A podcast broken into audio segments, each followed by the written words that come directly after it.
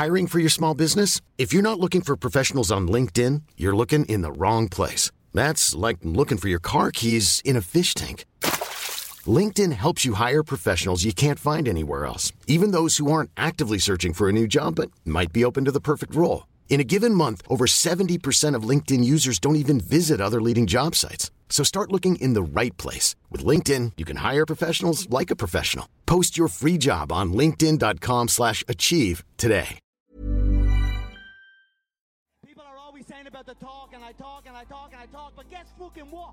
Back it up.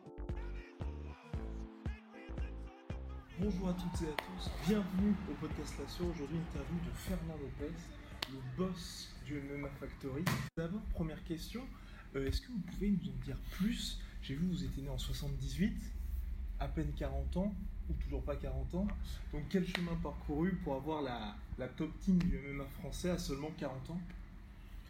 Euh, rien de particulier. Je ne pense pas qu'il y ait- Enfin, je, je- je ne considère pas qu'il y ait eu un parcours particulier. J'ai fait un peu comme tout le monde, un peu de tout. Donc, euh, le, le sport de combat en lui-même, la passion sur le sport de combat, et puis. euh, et, et donc, du coup, c'est ce qui m'a poussé à faire un, un- un changement de métier. Complètement. Moi, j'étais sur le, de l'électronique, électrotechnique, donc euh, tout ce qui est euh, sur l'ingénierie de- électrotechnique, je, je travaille dessus et puis finalement j'ai décidé de faire une reconversion complète pour aller sur des sports de combat parce que je pratiquais des sports et que j'avais une grosse blessure et que je souhaitais rester autour du sport.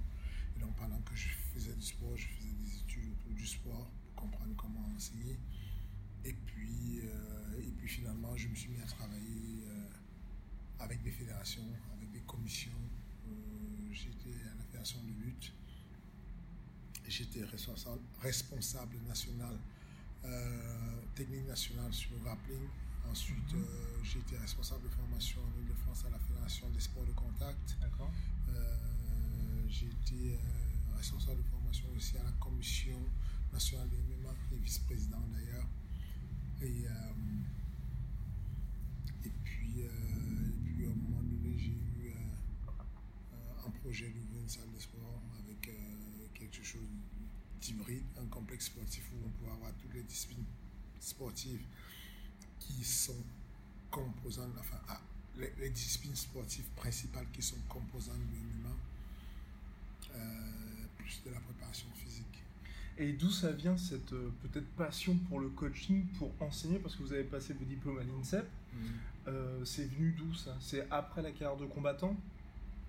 Non, c'est juste, euh, c'est- pendant que je combattais, j'étudiais déjà. Avant que je, même, voilà quoi, pendant que je combattais, j'étudiais déjà. Et, Donc déjà juste- pour préparer l'après-carrière et finalement? Même pas, Ouais. juste une sorte de connaissance. Je me suis rendu compte qu'il y avait des études euh, autour du sport et, et en tant que sportif, ça me passionnait de comprendre comment ça fonctionne, comment le corps fonctionne. J'avais envie de comprendre la physiologie humaine, de comprendre comment les molécules fonctionnent dans le corps, de comprendre la biomécanique, qu'est-ce qui nous permet de fonctionner de cette manière. J'avais envie de comprendre le cadre institutionnel, dans quel cadre se met la loi, en fait, que- que- qu'est-ce qu'on a le droit de faire, qu'est-ce qu'on n'a pas le droit de faire en tant que sportif. Moi, j'étais encore un athlète, mais je voulais savoir qu'est-ce que mon coach a le droit de faire ou pas. Jusqu'où il engage sa responsabilité civile si je suis blessé dans une salle de sport et qu'il n'était pas attentif. Ce genre de petits détails m'intéressaient. Pour revenir donc au MMA Factory, votre bébé, aujourd'hui, comment vous positionnez en Europe et dans le monde au- du, par rapport aux autres teams Euh, le- il, y a, il y a quelques classements qui sont euh, faits par des, des, des- des personnes euh, influentes du milieu, des journalistes, des, commentateurs, des, des entraîneurs, des anciens, qui considèrent que nous sommes euh, la deuxième équipe en Europe et qui considèrent que nous sommes la, la, la 20e équipe au monde. Et vous, qu'est-ce que vous en pensez de ce classement-là? Bah, euh, c'est compliqué en fait de déterminer ça. La première des choses, c'est ça, c'est que c'est compliqué. C'est certain que quand on est sur une petite, une, une surface, une, une région relativement petite comme la France, dans la planète, comme la France, bah, c'est facile à savoir. C'est Voilà. pas compliqué c'est qu'en France, il y a eu des années où, euh, où j'allais hésiter à dire, euh, on ne sait pas, on est parmi les meilleures équipes. Bon, là, il n'y a aucun doute. On, est, on est d'accord qu'en France, on, on- on- a réussi à comprendre le business model du sport de combat, notamment le MMA, et qu'on a la main dessus, et qu'on a la suprématie dessus, qu'on sait comment ça fonctionne. On est numéro un, c'est pas les résultats le disent, euh, la- la- la- le style de structure qu'on a le dit, euh, ce sont c'est- c'est tous ces éléments en fait qui en gros le classement mondial, comment on l'explique Ce qu'ils expliquent sur le classement qui a été fait par exemple pour nous, on est 20e mondial, c'est qu'ils tiennent compte du nombre de points, du nombre d'athlètes qu'on a dans la salle et du nombre de points qu'apportent les athlètes. Ça veut dire qu'un athlète de l'UFC, par exemple, va apporter 5 points sur le classement, un athlète du Warrior va apporter 1 point sur le classement. Et ensuite, si un athlète a déjà fait la ceinture ou n'a pas fait la ceinture, ça apporte un certain classement. Euh, donc, du coup, euh, avant la ceinture, le classement, on était à la 20e place. Après la ceinture de Francis, je pense qu'on a gratté quelques places. Selon ce classement-là, ils tiennent compte de- de plusieurs paramètres, de, de, comment est construite la structure, qu'est-ce qu'elle propose comme euh, euh, prestation. Euh, ici, on a un kiné en ostéo, euh, voilà, six préparateurs physiques, une nutritionniste, on a tout ce qu'il faut pour que la performance sportive y ait une optimisation. Et donc, je pense qu'ils tiennent compte de ça. Donc, du coup, ce que j'ai dire, c'est que peu importe ce que qu'on soit 5 places de plus ou 5 places de moins, euh, c'est pas ça, c'est pas très important en fait. C'est pas un sérieux classe, c'est pas un classement sur lequel on doit prendre très au sérieux. La réalité, c'est qu'on tend vers, on n'a pas la vérité, mais on tend vers la vérité. On avance vers quelque chose qui est vrai et, et tous les jours, c'est c'est c'est ce genre d'indicateur qui pousse à ce qu'on aille un peu plus loin. C'est-à-dire que euh, c'est bien d'être numéro un français, mais c'est encore mieux d'être numéro un mondial. Et pour y tendre, en fait, ça, ça, ça demande du boulot. Et c'est bien de, de rêver, en fait. De rêver que ça aille, ça pourrait être le cas un jour. Donc, du coup, euh, ce rêve-là permet qu'on on, on- on y croit fort et que toute la team du MMA Factory, tout le staff du MMA Factory travaille d'arrache-pied tous les jours pour toujours être euh, encore meilleur, pouvoir fonctionner euh, avec euh, beaucoup plus de, de performances sportives, beaucoup plus de, de, de gestion sportive. On a notre département à nous sur le management, le management factory. On a euh, voilà, on- a vraiment une, une espèce de complexe globale, qui fait que ouais. voilà, on a euh, une structure où il y a euh, le, le- le- le boxing factory pour la boxe anglaise, le Muay Thai factory pour le Muay Thai, submission factory pour le, pour le sol avec l'équipe de, de, de Mako, Olivier Michelesco. On a voilà, on, on essaie vraiment de faire des pôles sportifs solides sur lesquels les athlètes de haut niveau peuvent s'appuyer. On a euh, un professeur, on a deux, euh, deux euh, experts pour la préparation mentale. Donc on a un, un sophrologue et puis un, mentaliste sur ce qui est de la gestion des émotions. On a des cours d'anglais qui sont offerts à tous les compétiteurs de haut niveau avec ce qu'on appelle le media training, la capacité à pouvoir s'entraîner à, à- Pour les à- médias, pour parler les aux médias, journalistes. Voilà, donc, donc tous les axes de la performance sont pris en compte pour que on, on- on continue à travailler parce qu'on sait qu'on a encore beaucoup à faire, parce qu'on on sait qu'on est encore loin de ce qui s'est fait de meilleur en termes de MMA, mais on n'est pas loin de la vérité, quoi. on a une tendance et on, on va vers ça. D'accord. Et donc, il y a cette partie management, mais aussi cette partie coaching, parce que vous êtes coach notamment de Francis Ngannou. Le coach, c'est un travail de l'ombre, mais qui est aussi mis en lumière quand un combattant va gagner un combat grâce au game plan ou le perdre avec tel ou tel game plan. Et qu'avez-vous pensé de toutes les critiques qui sont abattues sur vous après l'UFC 220 et la défaite de Francis vous l'avez pris pour vous? Est-ce que vous vous êtes dit c'est plutôt peut-être une incompréhension? Générale vis-à-vis de, de la tactique qui a été adoptée Il y a les deux. Il y a les deux. Il y a deux niveaux de critique. Il y a, il y a des personnes qui sont des ayants droit à critiquer. Parce que tout le monde peut, on est ayant droit à la critique. On a, à partir du moment où on paye ses droits audiovisuels et qu'on a le droit de regarder la télé, enfin, on, on- on peut, on demande de rendre on, on peut demander à un club, Ouais. je peux demander au PSG, si j'ai ma carte d'abonné du PSG, de me rendre le club sur ce qui s'est passé de l'entraînement. Donc, du coup, oui, il y a des droit qui vont commenter dessus. Donc, ça, ça ne me touche pas beaucoup parce que ce sont des personnes qui n'ont pas les compétences pour comprendre les détails de ce qui se passe à l'intérieur, qui fantasment en fait sur certaines choses et qui vont sortir des termes qu'on utilise dans les bars en disant il n'a pas le cardio, ce genre de truc. C'est- techniquement, ça n'existe pas déjà. Tu vois, le cardio n'est pas une expression où on l'a ou on l'a pas. Cardio, c'est pas comme ça qu'on voilà. On parle d'endurance fondamentale, on parle de capacité lactique, on parle de quand on est expert de la discipline. Mais mais ces personnes-là, ça ne me dérange pas en fait, elles, elles ne comprennent pas. C'est-à-dire que par exemple, sur la médiatisation, nous on fait beaucoup de communication parce que la communication fait partie de euh, ce qui se fait connaître par les pairs. Et donc du coup, euh, on fait de la communication, mais la communication elle est choisie. Ça veut dire que tout ce qui est vu par les spectateurs ou les youtubeurs n'est que ce qu'on veut faire voir.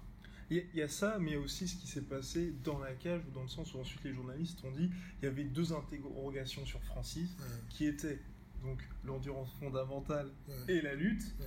Et euh, pour beaucoup, c'est ce qui a fait que le combat a plutôt basculé vers Miocic sur ces deux points-là. Et euh, effectivement, ça s'est vu, mais euh, j'imagine pas que Francis voulait que ce soit, euh, ce soit su de tout le monde, même s'il avait euh, eu plutôt du succès par le passé contre des lutteurs. Moi, je parle pas du tout de ça. D'accord. C'est-à-dire que euh, ce que je dis qu'il ne doit pas se faire voir, Mhm.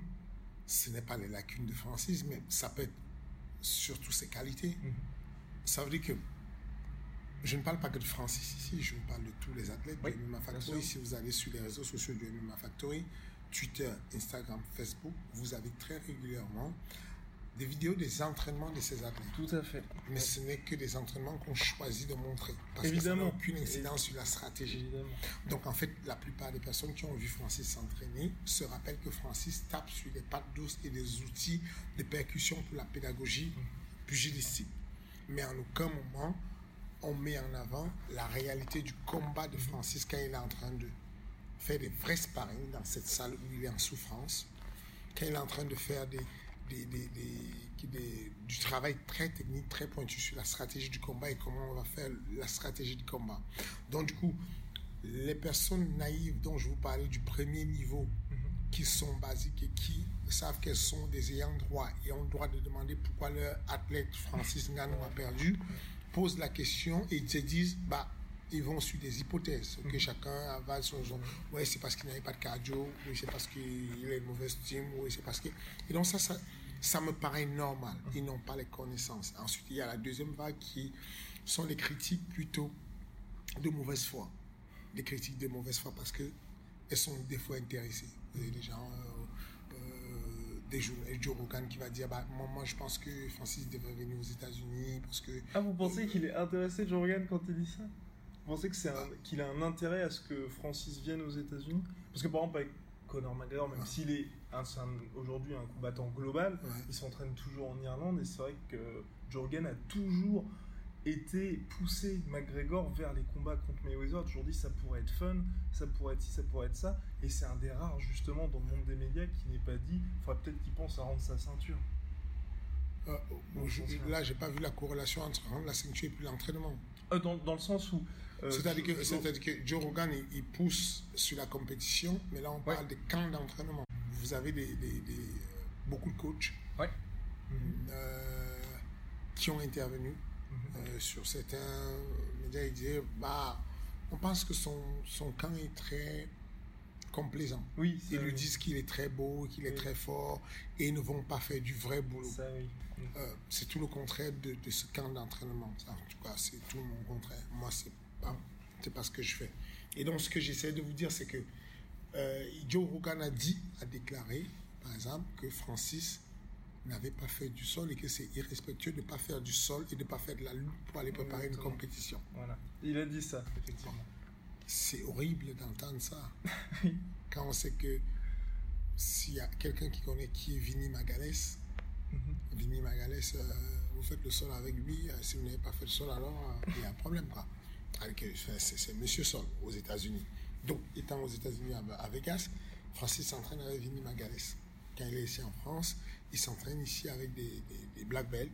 Il s'entraîne ici avec des personnes qui ont fait des Jeux Olympiques en lutte. Il s'entraîne ici avec des personnes qui sont à l'équipe de France, titulaires à l'équipe de France de lutte. et qui lui apporte de la sérieuse difficulté. De la très sérieuse difficulté. Et donc, du coup, ce- ces entraînements-là sont à huis clos. Sont à huis clos parce que ça touche directement les points forts et les points faibles de Francis. Et ça touche aussi, puisque je communique pendant ces sessions-là. Je dis à Francis, non, là, c'est pas bon, tu sors du game plan, là, c'est bien, tu dois faire ça. Donc, du coup, on ne peut pas les filmer, c'est à huis clos. Et les personnes ne perçoivent que le côté chaud qu'on fait avec Francis. Mais tout le monde ici à la salle, je vous dis, euh, Taylor la police va combattre la semaine prochaine, Gianni euh, va combattre la semaine prochaine en Italie, euh, euh, Teddy Violet va combattre. Tous ont deux versions de, de, de, de Pat. Une version qui est publique pour faire le show et une version qui est une vraie version de compétition pour la préparation à la compétition. C'est ce qu'on appelle l'adaptation aux nouveaux médias. On essaie de s'adapter pour faire ce que l'UFC appelle open workout. Voilà. Quelque chose où on vient donner de show, certains viennent en, en dansant, en faisant du, du fitness, et d'autres y vont. C'est vrai que Ah, vous, voilà. c'est plutôt efficace, les open workouts. Ok. Donc, du coup, c'est ça un peu le truc que les, les- les personnes ne perçoivent pas dessus. Et du coup, elles, elles, elles- elles peuvent penser autre chose. Mais donc, je veux dire que Après, il est vrai qu'il y, a des- il y a des points faibles qui sont mis plutôt en avant. Par exemple, on va dire Conor McGregor, quand il a perdu la première fois contre Nate Diaz, il y a eu la, la fatigue qui a joué un rôle. Hmm. On, on est d'accord là-dessus? Est-ce qu'on peut être d'accord là-dessus? Absolument. et, et dans, et dans ce sens-là, c'est vrai que les critiques qu'il y avait, par exemple, pour reprendre Ariel Elwani par exemple, qui avait parlé, lui, du côté lutte, c'est quelque chose où on peut dire que c'est plutôt factuel, où Francis, de tous ses points forts, c'est peut-être là où il y a le plus de marge, parce qu'on on oublie, c'est vrai qu'il a commencé le MMA il y a 5 ans maintenant, où, où il y a beaucoup de travail et qu'il est tombé sur un combattant qui était, euh, comme Stipe Miocic, qui est NCA niveau 1. C'est pour ça que je dis que c'est un manque d'analyse terrible. Il faut vraiment qu'on prenne la dimension en France. C'est très important ce que je vais dire là. Il faut vraiment qu'on prenne la dimension en France de remettre en question certaines connaissances, Mhm. certaines lois établies, qu'on puisse en discuter. Vous me donnez une option Mhm. et je peux discuter avec vous.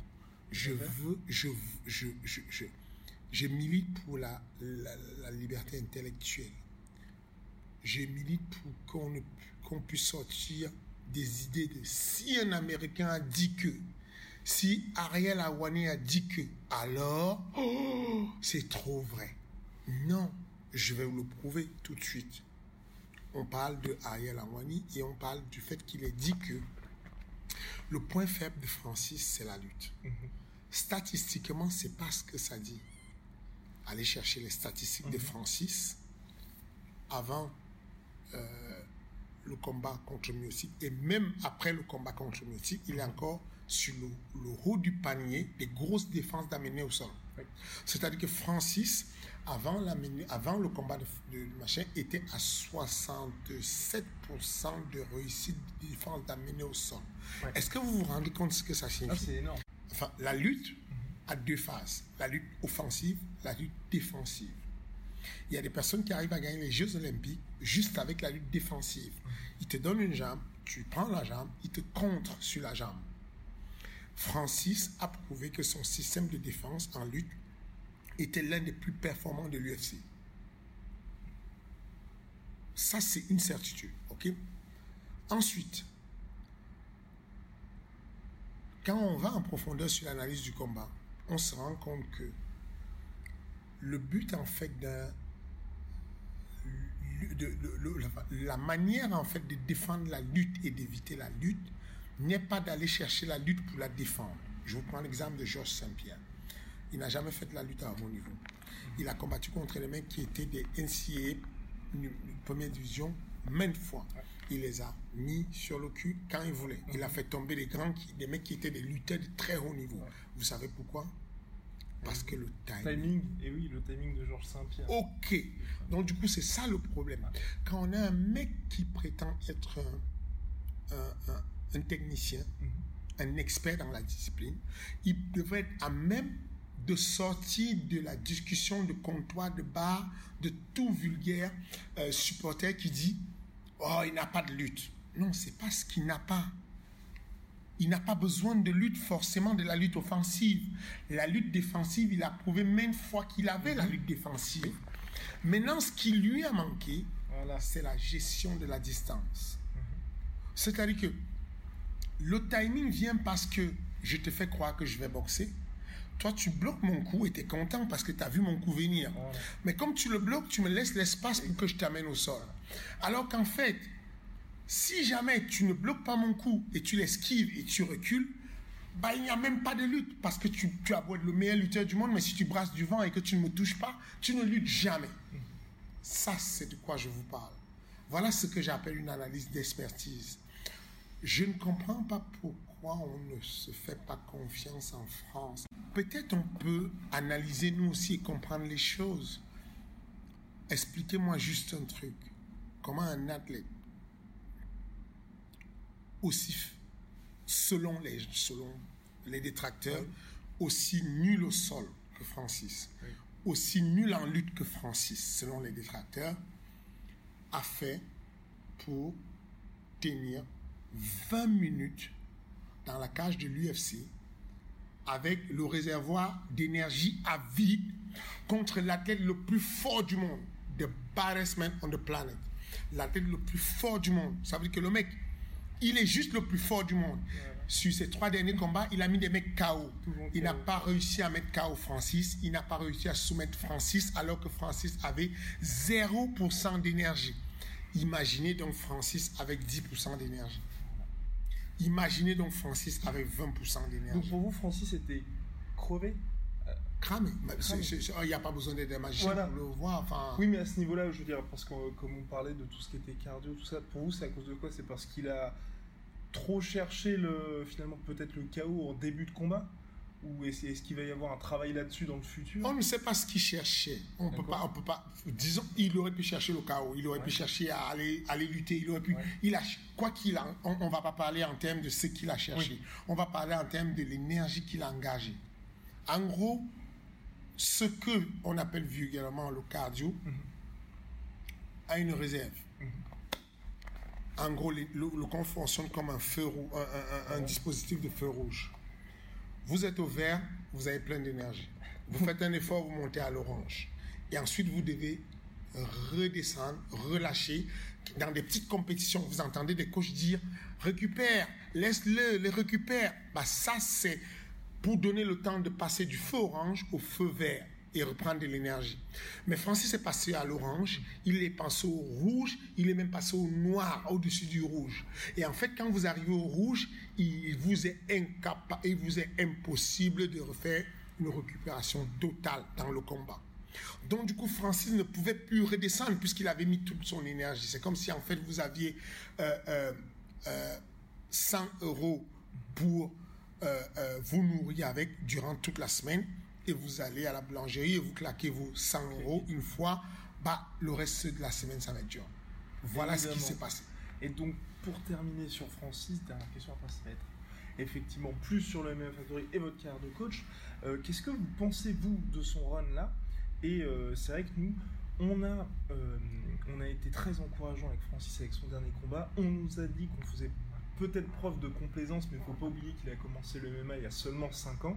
Qu'est-ce que vous, vous pensez? Et au niveau du futur, notamment d'Eric Lewis, euh, est-ce que ça peut être un adversaire potentiel? Qu'est-ce que vous souhaitez pour Francis maintenant? Je, je pense qu'il il a montré qu'il avait une... Il n'est pas juste arrivé et puis il mettait des uppercuts aux gens. Il ne venait pas et puis uppercut, tu tombes et puis il gagne. Enfin, il a lutté avec des gens. Il, il a même soumis des gens. C'est-à-dire qu'en fait, je ne sais pas si vous vous rendez compte, mais il a, euh, je crois, 4 ou 5 combats par victoire par soumission. Ok, enfin, on dit que ce mec ne connaît pas le sol, mais il a 4 ou 5 victoires par soumission. Deux combats avant, quand il a mis la, le- la Kimura à, à Milton, il y a toute la planète qui était en mode Waouh, il est trop bon. ok, Joe Rogan disait Waouh, la Kimura était parfaitement technique.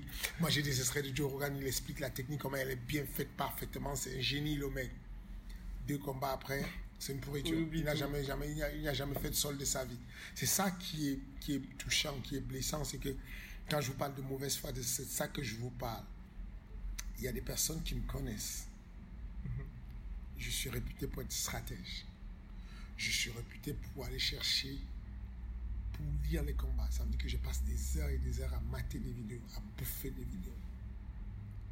Cette stratégie ne nous ressemble pas. On- on- on- je ne me souviens pas d'un combat où il y a un mec au MMA Factory qui a couru après quelqu'un. Enfin, on ne chasse pas les gens. Ok. Donc, du coup, c'est de la mauvaise foi de penser que Francis a fait une préparation sans faire du sol ou sans faire de la lutte. C'est pour ça que je parle de mauvaise foi. Je pense qu'il y a deux choses. Il y a, euh, euh, très honnêtement, avec toute objectivité, pour certains de la jalousie, Hiring for your small business? If you're not looking for professionals on LinkedIn, you're looking in the wrong place. That's like looking for your car keys in a fish tank.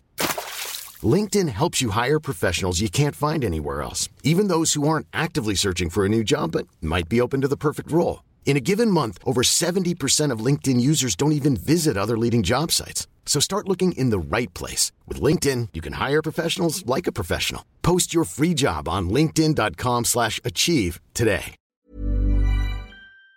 ça pose un problème. C'est très compliqué. On est quand même un club tout jeune qui a à peine euh, 4-5 ans euh, et qui sort euh, 3 mecs à l'UFC, qui manage 6 mecs à l'UFC, qui, qui, qui a des champions un peu de partout. Mhm. Enfin, là, on est en train de parler de Francis, on fait un focus dessus, mais regardez juste le nombre de ceintures qu'on a. Oui. Enfin, on n'en peut plus en fait. On est débordé de ceintures. en a trop. Enfin, c'est- voilà quoi. Là, actuellement, je vous parle, je vous sors mon téléphone, voilà quoi. Demain, je vais prendre au pas d'os Alex Laoré, il a la ceinture du Bama, il la garde. Kalamoussoua, il a la ceinture du Cage Warrior, MMA Factory. Euh, euh, Taylor Lapus va prendre la deuxième ceinture, Du- une du deuxième GMC. division au, au GMC. Le 24 Euh, février. euh, voilà, le 24 février. Yoni euh, Razafi Razon, elle a la ceinture euh, du, du- Comment ça s'appelle du, du super, du supérieur FC en Allemagne. Oui. Elle va défendre sa ceinture en mai. Enfin, il y a. Commandé, il a la ceinture en Angleterre. Yuri Bejenari, il a la ceinture en Angleterre. Enfin, Il y a des c'est- talents partout. C'est c'est en foison ce qu'on a comme ceinture. Mais justement, par- et par rapport à ça, Ouais. aujourd'hui sur les 600, il y a 600, plus de 600 euh, personnes qui s'entraînent au MMA Factory. Quelles sont les prochaines pépites pour vous Pépites dans le sens pépites mondiales qui peuvent éclore à la manière de Francis Ngannou je ne pourrais pas. euh, euh, J'ai peur de ne pas dire tout, citer le tout le monde de manière et de, de, de dire de manière exhaustive. Ou très prochainement, Mais voilà, dans voilà. les- à horizon Mais- deux ans. Mais voilà, dans les, dans, dans, il y a, y a du gros potentiel dans la salle. Euh, Il faut se Non. mouiller.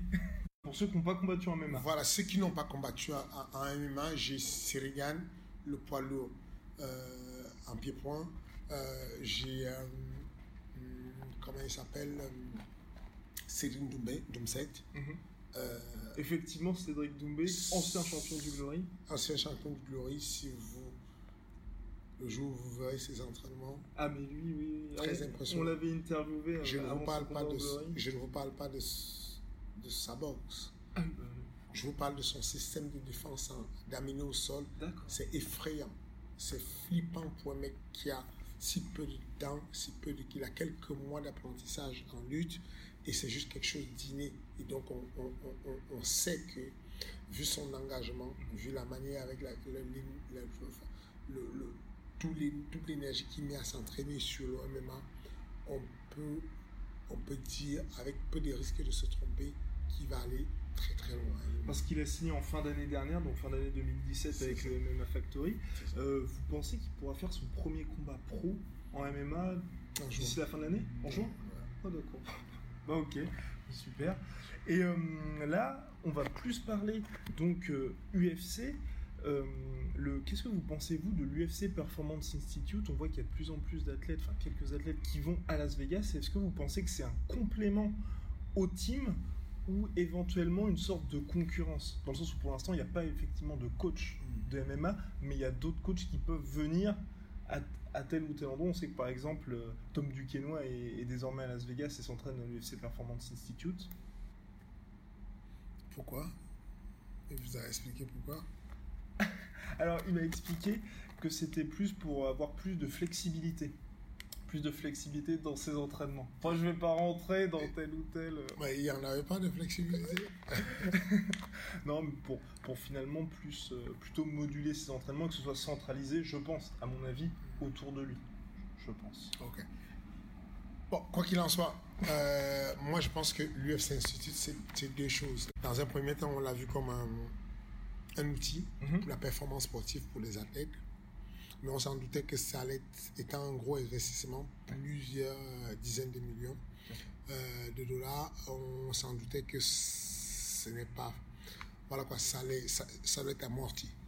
Et donc en fait, on se rend compte que sur le classement dont je vous ai parlé, le classement des salles de sport, Ouais. l'UFC Institute devient une salle de sport. Voilà.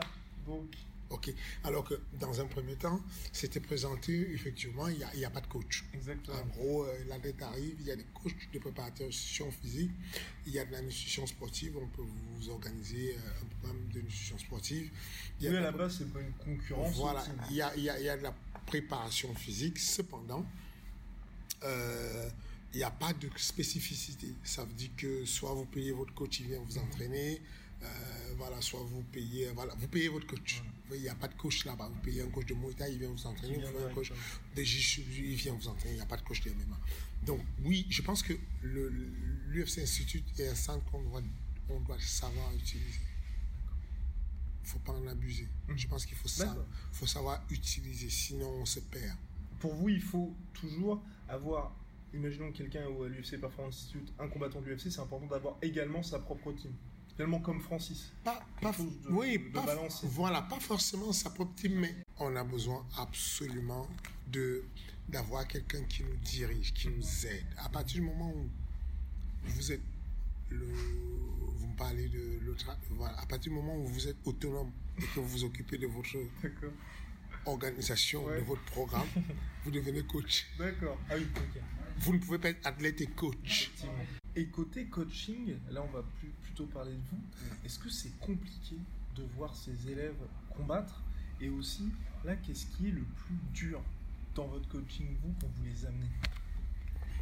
Euh, oui, c'est- c'est- c'est c'est- c'est plus dur en fait de combattre. Et C'est plus dur de voir ses élèves combattre que de combattre. c'est- parce qu'on on est dans une situation où on peut aider avec des paroles, mais on ne peut pas entrer dans la cage. Et on un peu, il y a une certaine frustration qui- et même une peur. Une Mhm. peur, c'est-à-dire que j'éprouve euh, des gros ascenseurs émotionnels quand mes élèves combattent parce que j'ai beaucoup de fusion avec mes élèves. Je n'arrive pas à coacher si je n'ai pas de grosse sympathie. Donc, je, tout, mes élèves, il y a tout le temps une corrélation de, d'amitié, de, de- de- d'affinité forte que je puisse coacher. Donc, ça, ça fait que du coup, euh, quand le combat approche, je suis un peu tendu. Euh, ouais, c'est, le plus dur. C'est, dur. C'est dur de voir ça, de, de savoir qu'on ne peut pas tout contrôler et qu'on ne sait pas exactement l'issue du combat comment ça va se passer. Est-ce que vous travaillez ça Est-ce que vous adoptez une attitude particulière avant les combats? Est-ce que vous faites un travail justement avec les psys, avec le mentaliste éventuellement? Moi, non. Le- il est là pour les athlètes. Euh, moi, je, je travaille dessus tout seul, dans le sens où j'essaie de. Euh, je suis formateur sur des fédérations depuis pas mal de temps. Euh, donc, du coup, j'ai beaucoup parlé avec. Enfin, sur. euh, la- la- le stress se communique beaucoup. Oui. Si mon adepte voit que je suis très stressé, il mauvais. verra. Donc, du- il, il- il- il- voilà, il- sera aussi stressé. Je vais le transmettre. Donc, du coup, ce qui se passe, c'est que je j'essaie d'adopter une attitude sereine. Ça veut dire que quelles que soient les émotions que j'ai eues pendant le round, quand le round est fini et que je rentre dans la cage, je vais mettre un petit sourire. Je vais rentrer avec un sourire. Euh, Je vais avoir une attitude rassurante. Je vais parler de manière calme, même si le temps est très court et que je n'ai qu'une poignée de secondes, 50 secondes. Mais je vais être là. Je, Pour je- rassurer. Je vais être rassurant et dire je vais, je vais, communiquer avec ce que j'appelle la théorie du sandwich. Dans la première tranche de pain, où je vais lui rappeler les bonnes choses qu'il a fait lors de son round qui vient de passer. La garniture, qui est les mauvaises choses qu'il n'a pas faites, mais que je ne vais pas dire qu'elles sont mauvaises. Je vais lui dire que ce sont des axes d'amélioration en lui expliquant euh, vers où il devra aller s'il veut vraiment améliorer. Donc voilà, c'est bien ce que tu fais, tu esquives bien, tu bloques bien. Cependant, ce serait bien que tu remises un peu plus, frappes un peu plus parce que voilà. Et du coup, à la fin, je vais remettre une autre tranche de pain qui est encore quelque chose de positif avec des rappels de ce qui est l'axe premier sur lequel il devra appuyer. Donc voilà, une espèce de communication qui est positive pour qu'il s'ouvre à la communication. Si je rentre dans la pause à la pause et que j'annonce tout de suite des choses super négatives, j'ai en communication, la communication elle est fermée. J'ai besoin d'ouvrir la communication, ensuite glisser ma, ma consigne qui est un axe d'amélioration et puis terminer par quelque chose de positif. Et, euh, et tout ça en, moins d'une minute. Et donc, du coup, il faut que mon langage euh, physique, corporel, soit en adéquation avec ce qui sort de ma bouche. Si j'essaie de le rassurer verbalement, alors que mon corps dit que je suis très stressé, ça devient ce qu'on appelle un langage paraverbal. Mhm. Et, et, concernant, aujourd'hui, j'ai eu la chance donc, de voir, de passer l'après-midi à la Factory, de voir différents entraînements. Vous avez l'air de piocher un peu partout. Comment est-ce que vous progressez dans votre coaching? Est-ce que vous allez à la rencontre d'autres coachs? Vous voyagez beaucoup? Comment vous faites? Bah, de, Par essence, je voyage beaucoup puisque j'ai des athlètes qui combattent un peu partout à travers le monde. Donc, je suis très souvent à l'étranger. Mais j'ai lu aussi beaucoup. Il y a des athlètes qui ont, sorti, il y a des entraîneurs qui ont sorti des ouvrages. Mhm. Et voilà, je, je, lis pas mal. Et vous avez des inspirations en particulier? Oui, Kavanagh, par exemple, m'inspire. Son bouquin m'a plu. Euh, il y a des, des, des, coachs, des coachs d'athlétisme, des coachs de natation. Euh, euh, par exemple, le, coach de l'or Manodou, euh, il, a, il a son côté très rugueux, très sauvage, mais il y a des bonnes choses en fait que dans ses récits. Où enfin, c'est juste ça, c'est que c'est des personnes, on dit la, la, la, performance valide la méthode.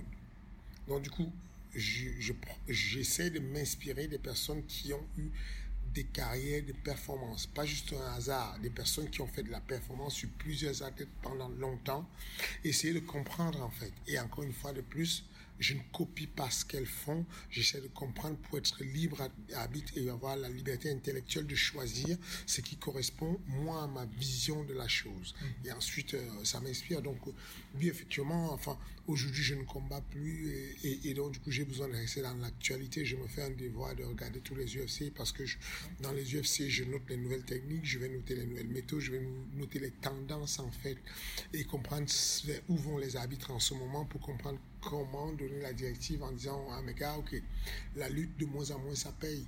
Donc du coup, ne pensez pas que vous avez fait tomber le mec, vous êtes posé sur lui, vous allez gagner. Il faudrait qu'il y ait un peu plus d'action, il faudrait qu'il y ait plus de la finalisation parce que vous allez chercher euh, 50K à l'UFC un jour.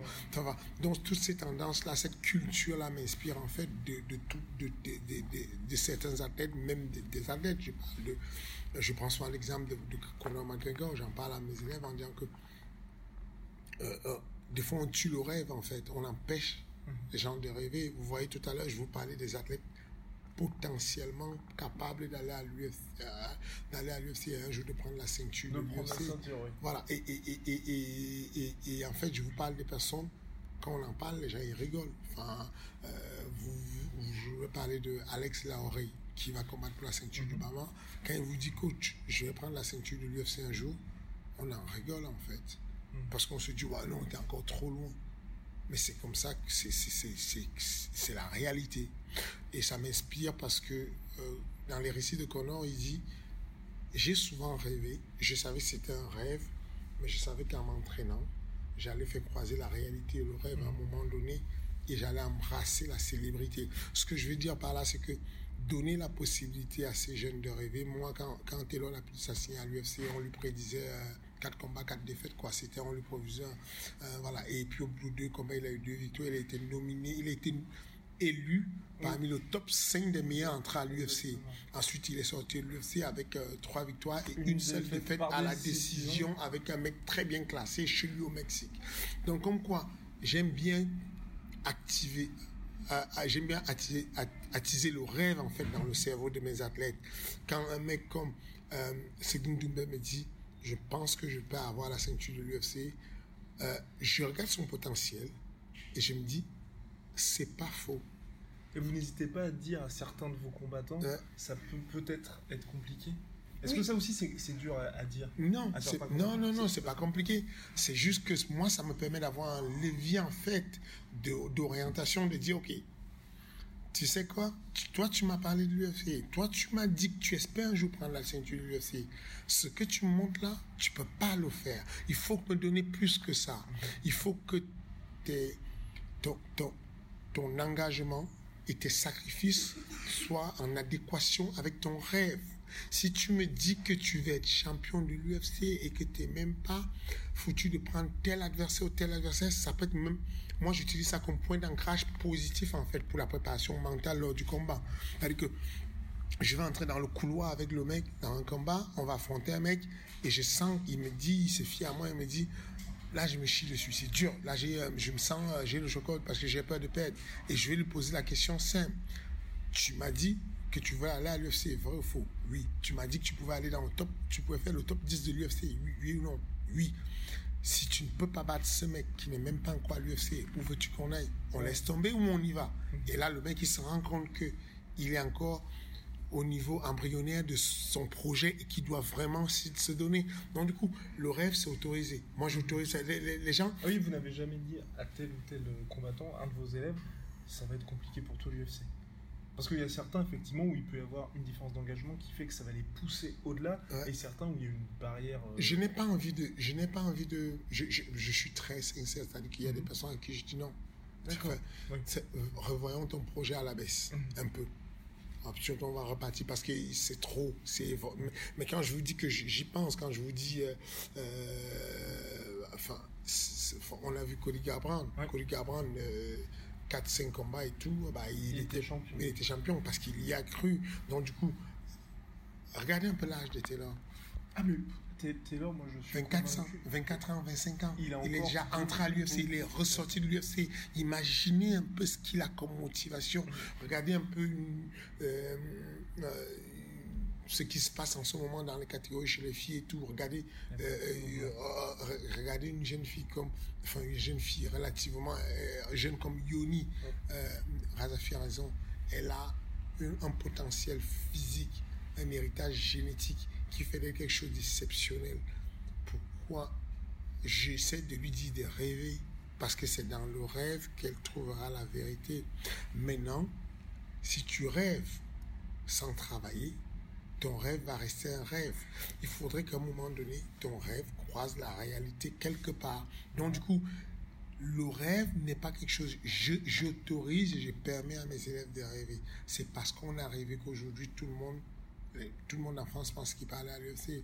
Enfin, il y a quelques années, pour aller à l'UFC, quand Taylor entrait à l'UFC notamment, on a eu toutes les critiques possibles sur Internet parce qu'on disait que pour aller à l'UFC, il fallait avoir fait 10 ans d'MMA, il fallait au moins 60 combats et que je suis un fou furieux de ramener un gosse à l'UFC. Et finalement, Aujourd'hui, il y a tous les coachs qui ont compris que leur gosse de 15 ans pour aller à l'UFC, il y a tout le monde qui, qui pousse maintenant. Donc c'est- parce qu'on a eu le droit de rêver. Il faut pouvoir rêver. Et là, on va parler plus donc après le rêve. MMA Factory, voilà, il y a Boxing Factory, il y a une partie grappling. Vous vous inspirez de nombreux coachs. Est-ce qu'il serait possible, imaginable éventuellement, qu'il y ait une espèce d'organisation, une super team française, voire même européenne On va d'abord penser euh, française, qui puisse se réunir autour de ça? Parce que c'est vrai qu'aujourd'hui, le MMA reste un sport, euh, ça reste interdit. Et il y a différents clans. Mhm. Est-ce que ce serait pas bon qu'il y ait finalement une union sacrée Ce serait magnifique. Ce serait magnifique. Comme on aimerait avoir les États-Unis d'Afrique. Comme on aimerait avoir les, les États-Unis du monde. Comme on aimerait que l'Europe, ça marche. Mais qu'est-ce qui L'euro l'euro- pourquoi l'euro ne marche pas? Et qu'est-ce qui bloque en MMA Pourquoi l'euro n'a pas fonctionné? Pourquoi finalement il y a des pays qui sortent de l'euro?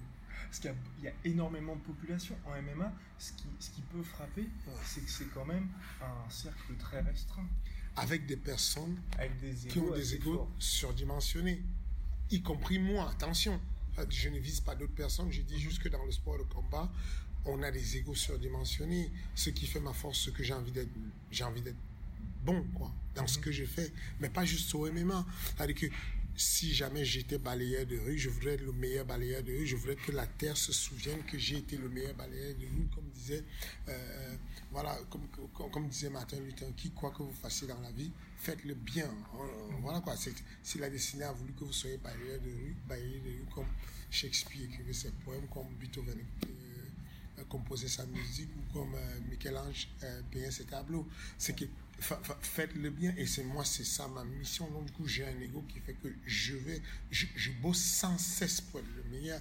Effectivement j'ai beaucoup beaucoup d'amis qui sont des responsables de club qui sont des des, des, des, acteurs du MMA français mais j'ai aussi beaucoup d'ennemis ennemis qui vont avec. C'est-à-dire que c'est ça le problème. Donc du coup chacun se retrouve dans ce monde là en fait où et vous euh, pensez que ça ça ne pourra pas se régler? C'est utopique. C'est-à-dire que c'est possible, mais il faudrait, c'est dur, c'est tellement dur.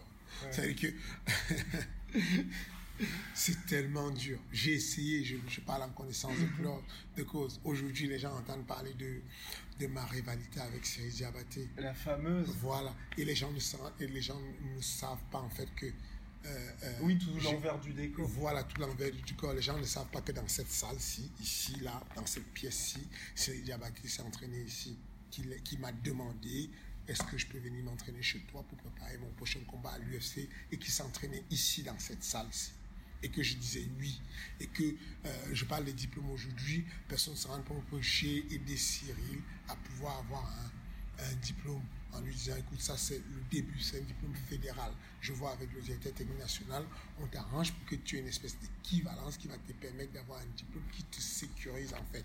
Il n'a pas bougé d'un iota. Les gens ne savent pas qu'il y a trois mois de ça, même pas deux mois, j'ai rencontré Seiji Diabato au Japon. Il était allé accompagner Kevin Péchi, son élève. Moi, j'allais accompagner Jérôme Le Banner. Je suis allé vers Seiji Diabaté. Et je suis allé à sa table au petit déjeuner. Salut Cyril, je peux m'asseoir? Oui, je voulais discuter avec toi. Je ne comprends pas pourquoi on ne peut pas s'entendre. Qu'est-ce qui fait qu'on ne peut pas euh, euh, euh, fonder quelque chose de bien? Tu es quelqu'un qui a envie de développer le MMA en France. Je le sens en fait que c'est sincère. Je suis quelqu'un qui j'ai beaucoup participé et aidé pour le MMA, le, la première organisation des MMA en France, avec frappe au sol dans une cage. Dans le 11e, j'étais co-organisateur. Euh, euh, L'UFC aujourd'hui est beaucoup connu en France parce que j'ai travaillé pour ça aussi. Euh, le nombre d'athlètes que j'envoie en Europe et tout partout, en Angleterre, on est connu, on redoute déjà les Français parce que j'ai aussi bossé dessus. J'ai fait de l'éducatif dans toutes les, les, plages dans le sud de la France à éduquer des personnes, 300 personnes par jour, à apprendre c'est quoi le MMA. J'ai fait des contenus de formation qui ont diplômé près de 250 euh, personnes à la Commission nationale des MMA je pense qu'on pourrait s'entendre et faire quelque chose. Il m'a dit oui, mais j'aime pas trop ta manière de, de fonctionner, j'aime pas trop. Je lui dis ok, mettons-nous d'accord, ça peut être subjectif. J'aime pas comment tu t'habilles, j'aime pas comment tu soignes ton Facebook. Ça, c'est autre chose. Mais est-ce que concrètement, il y a quelque chose, de, quelque chose de différent? Est-ce qu'on a vraiment, est-ce qu'il y a vraiment quelque chose? Parce que tu dis, ouais, j'aime pas quand tu piques les, des athlètes de d'autres clubs mais, comment fais-tu quand un athlète vient te solliciter? Je dis, tu aujourd'hui avec Kevin Péché au Japon, tu viens coacher Kevin Péché, est-ce que c'est ton élève? Non, la réalité c'est que Boris Johnson, Boris Johnson et Hakim ont été les professeurs de ces mecs. Ensuite, il a sollicité toi et tu l'as pris. Moi, quand Cheikh Kone vient chez moi, il me sollicite, il dit sur des interviews, il me sollicite, mais finalement, quel est, quel est le problème? Et puis il me dit, ok, je comprends, Et moi, je pensais que c'était terminé. Oui, c'est ça. Mais Quatre semaines après, bah, ça repart. C'est une question d'ego, d'amitié, plus que de réelle différence. Donc du, coup, donc, du coup, au bout d'un moment, je dis que c'est quelque chose de bien. Je rêve de ça. Je rêve que le monde, que tout le monde, les coachs français, se mettent ensemble, que s'entendent.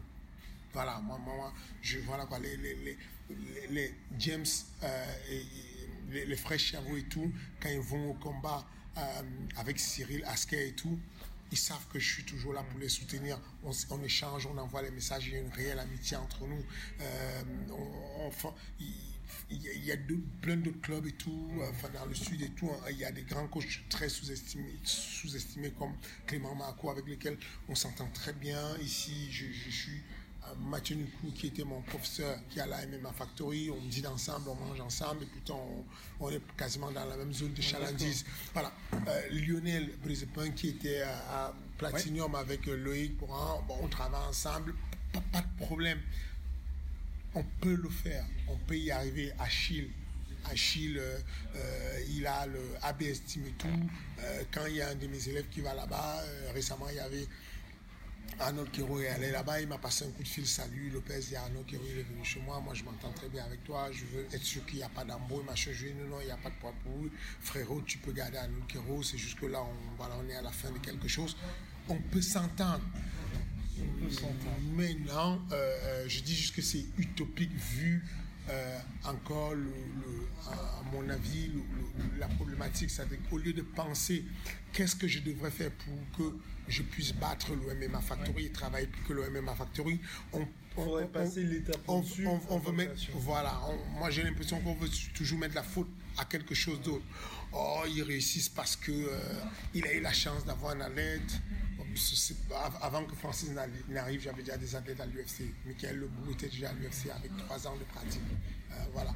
Euh, euh, Taylor Lapus était déjà à l'UFC. Il n'y a rien de nouveau en fait. Mais c'est juste que arrêtons de chercher à trouver la petite bête chez le voisin. Essayons de composer quelque chose de plus sain. C'est tout ça pour faire évoluer les choses, c'est tout. Bien, ce sera le mot de la fin. Merci beaucoup Fernand Lopez pour cette interview. Quelque chose à ajouter? Non, moi c'est... Eh bien super. Merci à vous, merci la chère, à bientôt. Super, Merci. People are always saying about the talk and I talk and I talk and I talk, but guess fucking what? I back it up.